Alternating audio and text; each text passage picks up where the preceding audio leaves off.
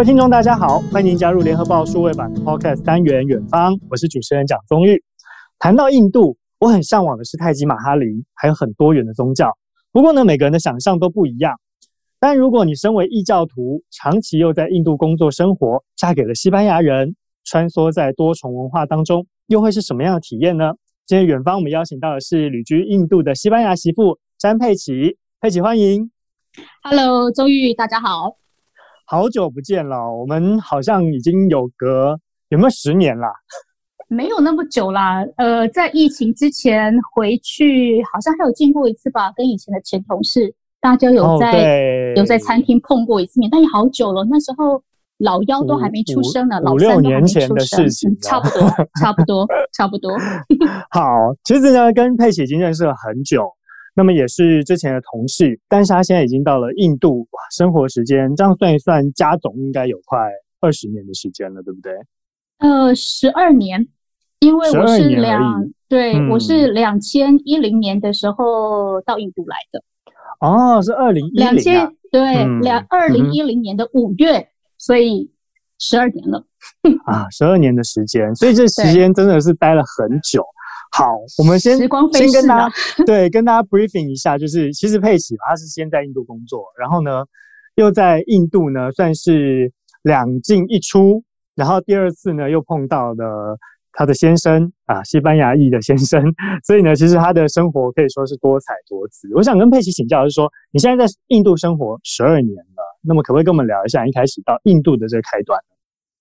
其实那时候，呃，离开台湾的最主要的因素，是因为我对于工作上面有一个很不确认感。那时候很有一种心境是，我不晓得如果我离开了新闻圈，我还能够做什么？可能大家看到新闻从业人员会觉得说光鲜亮丽，认识很多人，但是心里面总是有一些不踏实。嗯哼，到底我还能做什么呢？因为我从大学毕业开始就在媒体圈工作，那时候刚开始是在广播电台当编辑播报，嗯、然后就到了电视台，然后就会觉得，嗯，如果不小心被裁员了，或者是或者是有任何的因素，我能够做什么呢？那那时候刚好有一个认识非常久的朋友，他在印度待了好长一段时间了，他就问我说，嗯、现在公司有一个。在招募人员，要不要过来试试看？嗯、但很辛苦哦。但那时候我就一心想着说，来换换环境吧，试试看自己除了呃熟悉的媒体圈、新闻圈之外，还能够做些什么，所以就离开了。嗯，嗯嗯然后也就到了印度，跟印度结下了不解之缘。大家在空中听到佩奇的声音，加上他刚刚的简介，应该也不难发现，诶，待过广播电台。所以呢，又待过电视台，口条清晰，咬字清楚，所以大家呢这一集可以很赏心悦目的，好好来听一听佩奇跟我们讲一下在印度的故事。好，到了印度工作以后，来跟我们聊一下这个印度的工作内容是什么，到底有多辛苦？哦，嗯，有点超乎大家想象的辛苦，因为当时来的我做的是展场的工作，是会展，就是布展，嗯、对，会展、嗯、做布布展的工作。那这家公司呢，是新加坡非常大的一家呃展场公司。是。那来的时候呢，当然挂的是呃 sales。嗯哼。所以呃，其实你如果以 title 来看的话，主要就是去拉客户嘛。嗯哼。但是到印度之后呢，你除了拉客户之外，你还要必须要去呃去怎么讲呃去看所有的制作过程。OK。所以等于是说，业务身兼呃整个总执行这样子，对、嗯、对，从头到尾，从头到尾，所以必须要在工厂看他们怎么做，必须要去找找厂商，然后甚至去找木头，去找国外客户要的东西。嗯、那呃，你在拉客户之外呢，你还要必须要要去去。呃，监工应该说监工，突然想到那个中文，监工 断电工头，对对，就是什么都得做。然后小到说客人需要呃巧克力，客人需要在展场来一盆花，但是你要想象，在十二年前的印度跟现在的印度，呃，是变化非常大的。嗯，那时候那时候的印度呢，嗯，在德里这个地方，你能够找到所有的呃，我们印象应该怎么讲？呃，非常嗯，印象中说呃，这个应该就有吧。怎么可能会没有呢？嗯、所以客户就跟你讲说、嗯，怎么可能会没有这个？怎么可能会没有巧克力？我说有，有巧克力，但是好贵呀、啊，因为那时候的 那时候这边没有那么多人吃巧克力，然后所有都是进口的东西，价钱是非常非常高的，所以客户就跟你抱怨。嗯、那插花的话，在市场上面看到插花，这样讲可能有点不太好意思，但是我们那时候看到呃呃商家插出来的花，就很像是我们在。呃，在那个叫什么？怎么讲？在呃，funeral，对不起啊，中文有点转不过来。嗯、在墓园吗？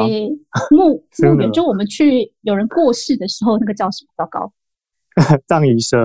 对，就是就是你在你在你在上面就会看到，他就只有就只有插一边的花，就是会、嗯、就是就是看起来不太吉利的的的插花方式，非常多的状况，哦、然后。嗯工作是没日没夜，然后非常不夸张，是没有时间可以吃饭，没有时间可以睡觉。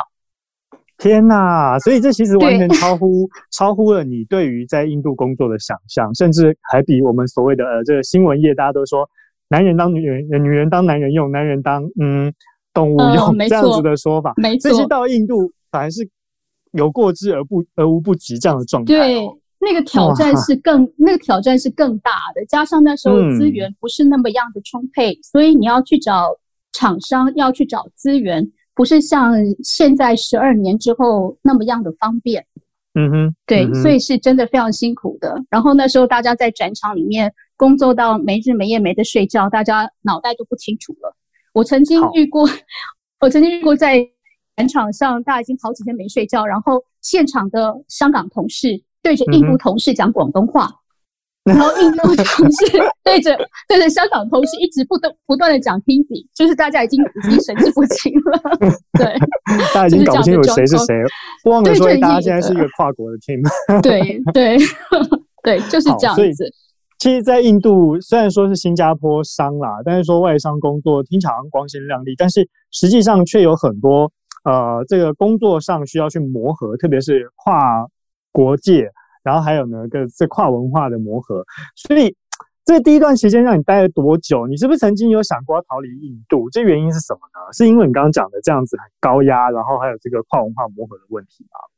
是，这是很重要的一点，因为呃，完全是没有时间可以休息，然后案子是一个接着一个，然后你在处理案子，嗯、你在进场的时候，当你没日没夜的时候，你手边还有其他案子必须要去进行。那我那时候是刚到印度，一开始是在德里，然后待了一个月之后就被碰到，就被派到孟买去了。嗯哼，去派到孟买，那时候他们新成立一个分公司，所以在这边在那边呃主持那分公司，然后在其他的同事都不在孟买的情况下，我等于是一个人要独挑大梁。嗯，然后马上就有一个非常大的案子进来，所以那个压力是非常大，所以我到最后。撑到了，把那个大案子结束之后，我就跟老板说：“我没办法了，嗯，我没办法了，是，真的是，呃，真的是精神还有体力上面，觉得是没有办法再支撑下去了，嗯，所以我就跟老板说、嗯：‘对不起，我必须要走了。’所以这一段工作时间维持了多久？第一次呢是六个月，啊，总共六个月啊？对，六个月的时间。”而且我到孟买的第一天，雨季就开始了。然后离开孟买的那一天呢，雨季刚好结束。在孟买的雨季呢，呃，是每天是倾盆大雨，是下猫下狗的那种雨势。所以我离开的时候呢，我丢掉了四双鞋子，全部都已经开口笑，或者是已经烂掉。所以，所以等于第一段在印度的工作时间，孟买是六个月。那加总在德里的话，总共是。呃，几年的时间呢？对，就七个七个月，然后后来离开了几个月之后，后来逃离印度之后，就去了巴黎。OK，然后到了巴黎之后，对，到了法国巴黎待了几个月之后呢，钱花光了，想说，嗯，不行，该赚钱了，该怎么办呢？但是还是先回到了台湾。嗯，然后那时候在台湾就一样，那个那个呃。想法又出来了，嗯，我能够做什么呢？嗯哼，嗯哼，因为当时的我，呃，其实也不想再回新闻圈了。嗯哼，那台湾的展场的，因为我那时候回台湾的时候，曾经透过朋友跟一些呃在展场工作的前辈们聊天，然后前辈们跟我讲说，哦，台湾的展场你不要做了，因为真的是待遇非常不好，嗯，而且一样、嗯、一样是高压的工作，因为你的展场布置必须要在非常短的时间内就必须要完成，所以他就跟我讲说，啊、嗯。你不要，你你不要在台湾做这一行了。然后加上那时候，加上那时候新加坡的大老板就一直跟我讲说：“回来吧，回来再回来吧，赶快回来帮我吧。”想说哇，人这么好用，赶快再赶快再抓回来用吧。你说回来吧，回来吧，就像一个那个像一个像一个老老爸爸一样，就苦口婆心的跟我说：“ 你回来吧。”你回来吧，老爸爸的召唤。于是呢，就又回到了印度。然后这次，嗯、这次他他就跟我讲说，这次我不会再派你到孟买了，我就、嗯、我就让你在德里，有人可以互相照应。我们大家都在这里，嗯、我们可以互相照应，嗯、不会再派你去孟买了，你不要担心。所以第二段再回到印度工作的时候，其实相对适应性有比较好一点，适应性有比较好一点。但是心里面还是会有很多的呃既定印象。嗯，当一件事情发生的时候，你就会想说：“哎，又来了，怎么事情都没有，都还是跟以前 一样？” 对。好，这些也证明一件事情哦。嗯，台湾新闻圈磨练出来的这抗压性真的都非常高，所以到了海外照样可以生存下去。我相信现在很多听众朋友们，我们新闻圈。是打不死的蟑螂，对，对，真的听完以后应该都会觉得哇，真的打不死的蟑螂，这精神很让人敬佩。好，但是我们今天一开始已经跟先跟大家介绍的是西班牙媳妇这样子的 title，我相信很多人应该也都很关心。好，比如说你跟丈夫在印度相遇，然后结婚，哎，这个结婚过程其实大家应该会很有兴趣的是，包括我自己在内，涉及到什么中华民国、西班牙跟印度三方怎么办理登记。这个是是一个非常复杂的一个过程，因为当然你不、嗯、你不管是在哪一个国家要办理登记，呃，毕竟是不同的国籍，很多的文件是要准备齐全的。嗯、然后文件你准备好之后呢，必须要翻译，翻译之后必须要经过公证，嗯哼，公证还不是只有一个一个公证的地方，是有好多的。地方你要你要经过公证，法院公证，外交部公证，嗯、然后到了印度这边呢，还要印度呃不同的单位再去进行认证，所以其实很复杂的。嗯、对、嗯，所以最后你们在哪边登记呢？那时候呢是在西班牙驻德里大使馆登记结婚的。嗯、对，那你是在这个中华民国的经文办事处有碰到什么状况吗？嗯，的确是有碰到一些状况，因为当时心态是觉得说，因为当时我们就刚好住在呃驻台办事办事处的后面，想说哇很方便，走路就可以到了。于是呢，我就跟他们先约了时间，到了现场之后呢，跟他们沟通说，诶，我我现在呃想要跟西班牙人结婚，可是呃要先登记结婚，然后到时候小孩子必须要有身份。嗯哼，对方有不同的，我记得好像有三四个。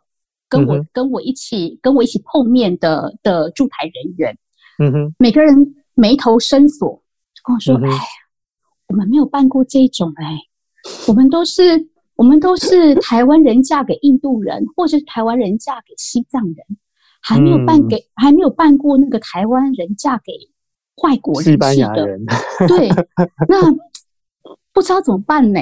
不知道要 要准备什么文件，我心想说，哎，那可以帮我问一下嘛？就很很很好声好气、低声下气的，希望他们能够帮忙。他说，哇，这个很复杂耶，你要到先到西班牙的驻台办事处去申请什么文件，必须要什么什么，我听得头都大了，我头都大了。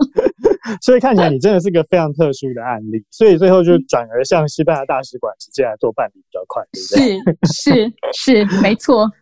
好，虽然在印度登记哦，大家可能应该我们之前节目有曾经提到啊，就是说，哎，在印度传统里面哇，提到这个婚礼啊，一定要邀请这宾客动辄百千来人，所以呢，大家对于这个印度传统印象就是觉得啊，办个婚礼非常热闹。不过因为是你是台湾人，然后遇到了西班牙老公，然后呢，在印度结婚，应该是不用印度这样子的模式结婚来做庆祝吧？哎，没有，而且我一点都不想。我是一个非常非常怕麻烦的人。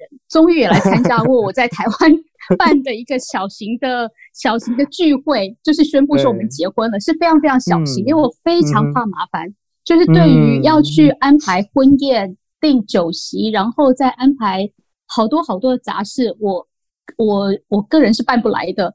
像在西班牙的婚礼，所有东西都是婆婆一手包办的。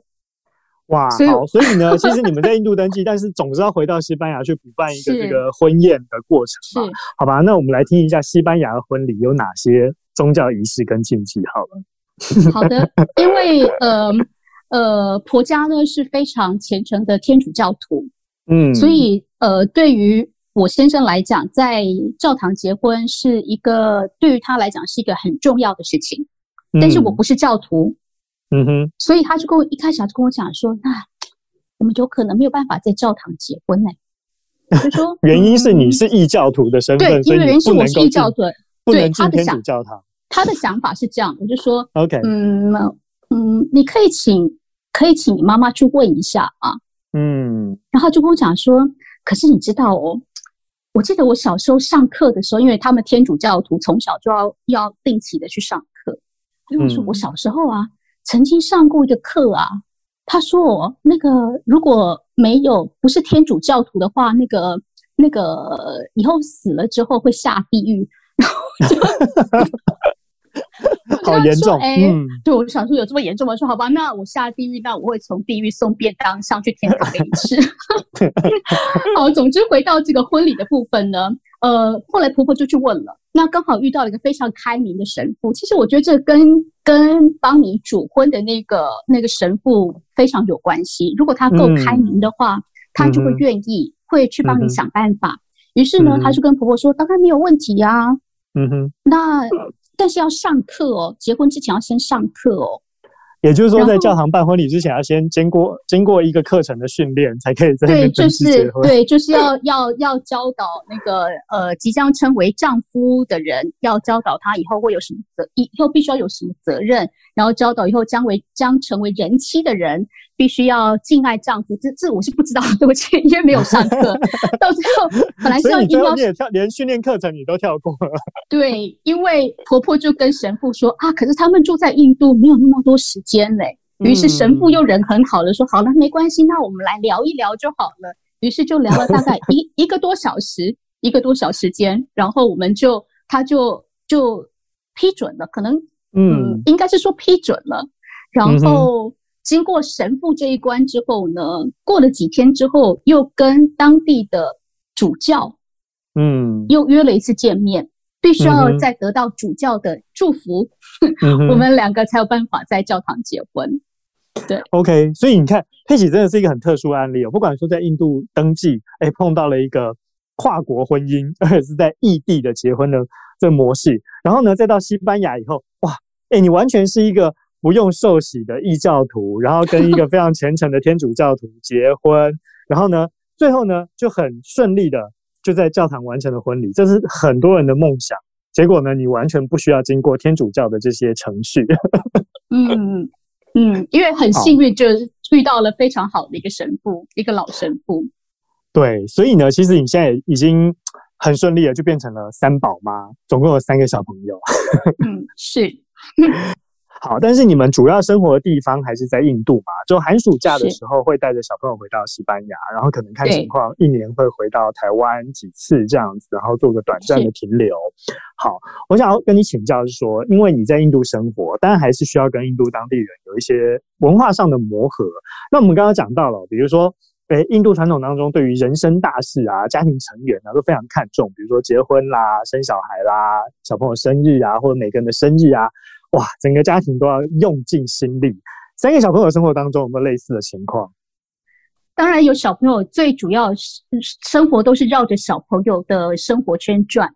那、嗯、在这边呢，呃，有一个很特殊的地方，这边的家长对于小朋友的生日是非常慎重的。嗯，所以每次到了小朋友生日 party 这样子吗？哦，对，生日派对，而且那个派对呢是呃，至少不是在我想象中的派对。我们想象中派对就是可能就在一个餐厅里面，或者在那个室内的小朋友的游戏场，嗯哼，然后邀请几个小朋友比较要好的同学的朋友，对，一起来玩这样子。但这边不是，这边这边的生日派对是哇。邀请全部的人，然后邀请他们的呃堂兄堂妹的朋友，再邀请你朋友的朋友，再邀请你呃表哥表姐的姐姐妹妹，全部都邀请来了。所以一个一个派对，当然在疫情之前了。疫情之前的派对，动辄都是八十几个人、一百人以上的生日派对。哇，哎、欸，所以这样听起来，不光是这个寿星本人的亲朋好友，是寿星本人亲朋好友的亲朋好友都要来的。是，没错。对于对于家长来讲呢，如果能够邀请到压力很大，多的人，对他们俩是非非常有面子的。是，好，但是参加人家生日 party 总是要有一点伴手礼，这个送礼文化有没有什么讲究的呢？嗯。我一开始第一次小朋友的生日派对呢，做了一件非常失礼的事情。怎么说？嗯，因为我就想，因为小朋友上的学校呢，呃，里头的里头的印度家庭都是、嗯、呃经济状况非常非常非常好的。这个我当然也.刚刚一开始就知道了，嗯、所以就想说去参加这么有钱人的生日派对呢，当然就不能够准备，嗯、不能太寒酸。对，不能够太寒酸嘛，所以呢，我就想说，那呃，一个预算大概是呃两千多块钱台币，嗯，那我就去挑了一个有有一个牌子的睡衣，给了小朋友，嗯。那你知道那个睡衣体积不大嘛，就是一个小袋子，嗯，然后小朋友的睡衣薄薄的，就到了现场之后呢，哇，那个生日派对呢是万圣节主题。全部都是万圣节.那个从 小从小从那个气球的现场布置，全部都是橘色、黑色，万圣节的主题色。然后呢，一进家里面呢，就有一只毛色非常漂亮、发光的黑色的马在那边，可以供小朋友骑乘。是真马，是真马，不是不 是木马，是真马，是真马。然后呢，进到那家里面，那个家里面是在德里的市区，是一个是一栋花园洋房。然后他们家呢、嗯、是大概是我们家的十倍大，嗯，我们家已经已经不算小了，对，非常的大。然后一进到下，哇，真是刘姥姥进大观园，嗯。您是詹姥姥进大观园，我是 詹姥姥，已经晋升为姥姥级了。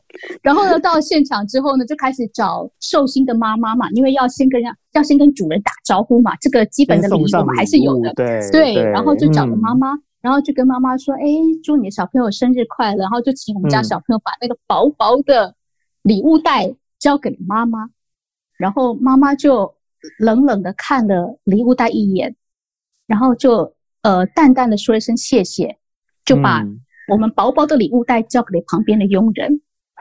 之后呢，我就观察，嗯，几乎就是呃，所有的印度同学带来的礼物是体积是比大的。嗯。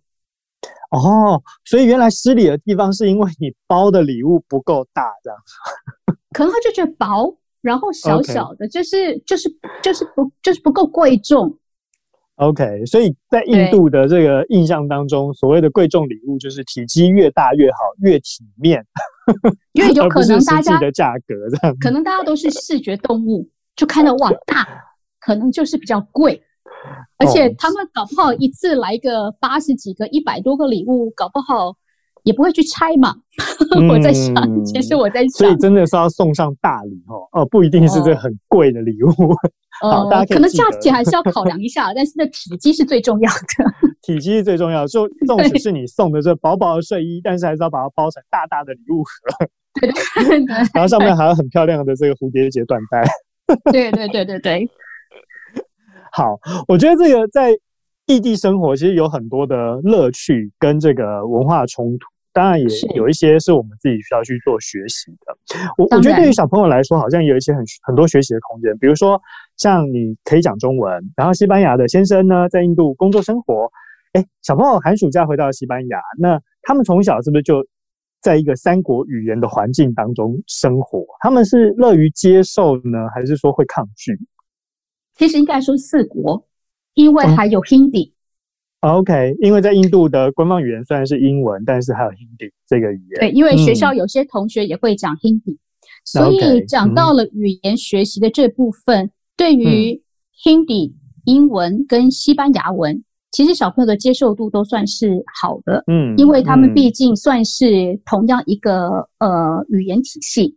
嗯哼，嗯哼，你如果。你学了英文之后，西班牙文对对你来说就会相对的容易，嗯，因为是一样是 A B C D，然后你只要看到就能够发音，所以对于小朋友来讲，呃，他们从来没有抗拒过讲西班牙文这件事。可能有一个很重要的原因，也是爸爸在家里面，呃，百分之九十五的时间都是跟他们讲西班牙文。OK，那你呢？你自己也要双语吗？是国台语交杂吗？哎、欸，台语我是看不哈多讲嘛。好，所以小朋友呢，你看穿梭在三国四门语言当中，哎、欸，其实好像语言从小训练起，他们学习也很进入状况，所以基本上目前这四门语言都是呃算是流利的这样状态嘛，对不对？中文的部分的话是比较不行一点。姐姐的话可以，嗯，但是老二跟老幺的中文部分是比较不行的，嗯，而且老幺对于学习中文有一种莫名的抗拒。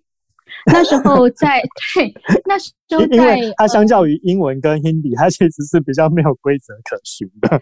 而且而且我们中文有有有五个音嘛，有平响去入声，有有不同的音调。对于，嗯，对于没有接触这个语言的人来讲，那个是一就是。天外的概念，嗯，对，然后那对、嗯，然后那时候在呃封城的时候呢，常常会跟姐姐通电话，会跟姐姐通 Line 啊，嗯、通 WhatsApp，然后呢，老二就会拒绝跟姐姐说话，因为姐姐不会讲英文，然后她不会讲中文，所以他就会 他就会有一点抗拒。跟我姐姐讲话的的状况，那时候我其实非常生气，嗯，而且又觉得非常难过。嗯，然后有一次我还对她发脾气，嗯，我就对她发脾气说：“你为什么都不讲中文？”她就哭着跟我讲说：“可是中文很难呢，啊，很难啊，我都不会讲啊，我都不会讲啊。”她就跟我讲，我就觉得心里有一种有一种愧疚。然后就一直想着说，要怎么样在外地生活，然后回在台、嗯、回到台湾的时间其实不是很长。嗯，那要怎么样让小朋友跟跟台湾的文化、跟台湾的人士有足够的连结？嗯哼，跟同理心。嗯哼，这个部分我还在摸索。OK，所以其实，在语言上哦，对于小朋友来说，虽然说年纪越小越快进入状况，但是相较之下。他同时要学习四门语言的时候，哎，他还是会有所取舍，因为有些真的难度比较高的，他他还是觉得会有障碍。好，在这印度工作生活，除了语言之外哦，印度的宗教其实也很多元，当然也反映出很多多元的社会文化跟禁忌。比如说，我们来讲牛好了，牛呢在印度是大家很传统的一个既定印象，就是说被视为呃是印度神圣不可侵犯的象征之一。但是就饮食文化来讲，哎，外国人到了印度。他还可以吃牛肉吗？有没有例外的场所跟他们可以取得管道？你自己有没有在印度吃过牛？要先坦白告诉大家。当然有，因为毕竟还是有合法，你可以买到牛肉，嗯、可以吃到牛肉的地方，比如说像五星级饭店，嗯、你一定可以吃到。然后再来就是日本超市，跟这呃七八年、这五六年呃非常非常多的韩国超市，因为韩国人吃很多的牛肉。所以在韩国超市里面，你也是可以买到牛肉的。嗯哼。只不过我不晓得这些牛肉呢，是从都是从国外进口的，还是当地的黄牛肉，这个我就不是很清楚了。嗯哼嗯哼嗯哼。好，所以呢，你自己有吃，但是如果像买卖这部分，是不是特别敏感？当然，如果你不是在这些超市买到牛肉的话，你要透过特别的供应商买肉的话。当然就要小心一点，不要太明目张胆。就像我是到了很后期的时候，才透过朋友认识一个牛肉的供应商。当然，这个牛肉是当地的黄牛，但品质算是还不错。那你也可以知道说它是新鲜的，因为不少的呃不少的使馆，我不是说台湾的使馆，就是不少各地的使馆都会透过这个供应商买牛。那当初我拿到他的联络方式的时候，传 WhatsApp 给他的时候，还要特别，他一开始是没有回我的，嗯哼，连回应都没有。是后来我特别加注说，呃，我是从谁，什么名字，从什么，他住在什么地方，我从他那边拿到了你的联络管道。我还要先确认消息来源。